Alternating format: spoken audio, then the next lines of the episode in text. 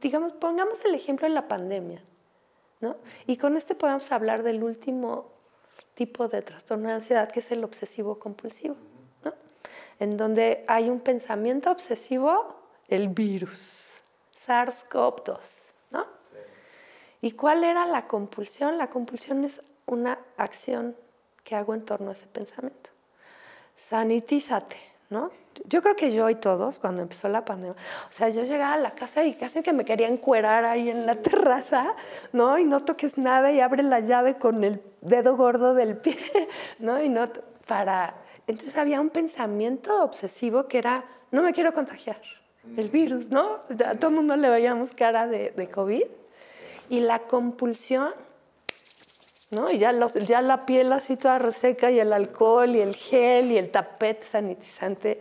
Y así les explico yo, todos. Por eso siempre digo, de músico, poeta y loco, todos tenemos un poco. ¿Por qué no se nos hizo a todos patológico? Porque el tiempo ayuda, ¿no? Porque un miedo, pues, fuimos teniendo más información del virus, ¿no? Fuimos eh, entendiendo que no era cierto que este, que tuviéramos de verdad que entrar, eh, cuerarnos en la entrada y abrir la llave y sanite, o sea, era una cosa espantosa, ¿no? Ni ganas daban de salir así. Y este, fuimos entendiendo más el virus y también fuimos aprendiendo a vivir con ese miedo. Después de ocho meses o no sé cuántos estuvimos guardados, que mira que yo, yo dije, yo ya vivía en aislamiento social, me di cuenta en, cuando dijeron quédate en casa, dije, ah, pues creo que no me va a afectar mucho, pero después de ocho meses yo decía, si yo, que ya digo, ya, pues no quiero pensar cómo está la gente que, que le gusta estar afuera, ¿no?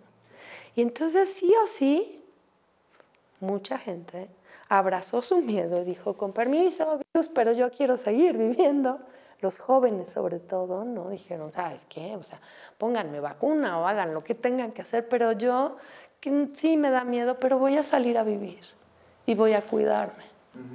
Y si hay algunos que dicen, ah, ¿y si salgo? ¿Y si me contagio? ¿No? Y ahí están los ISIS.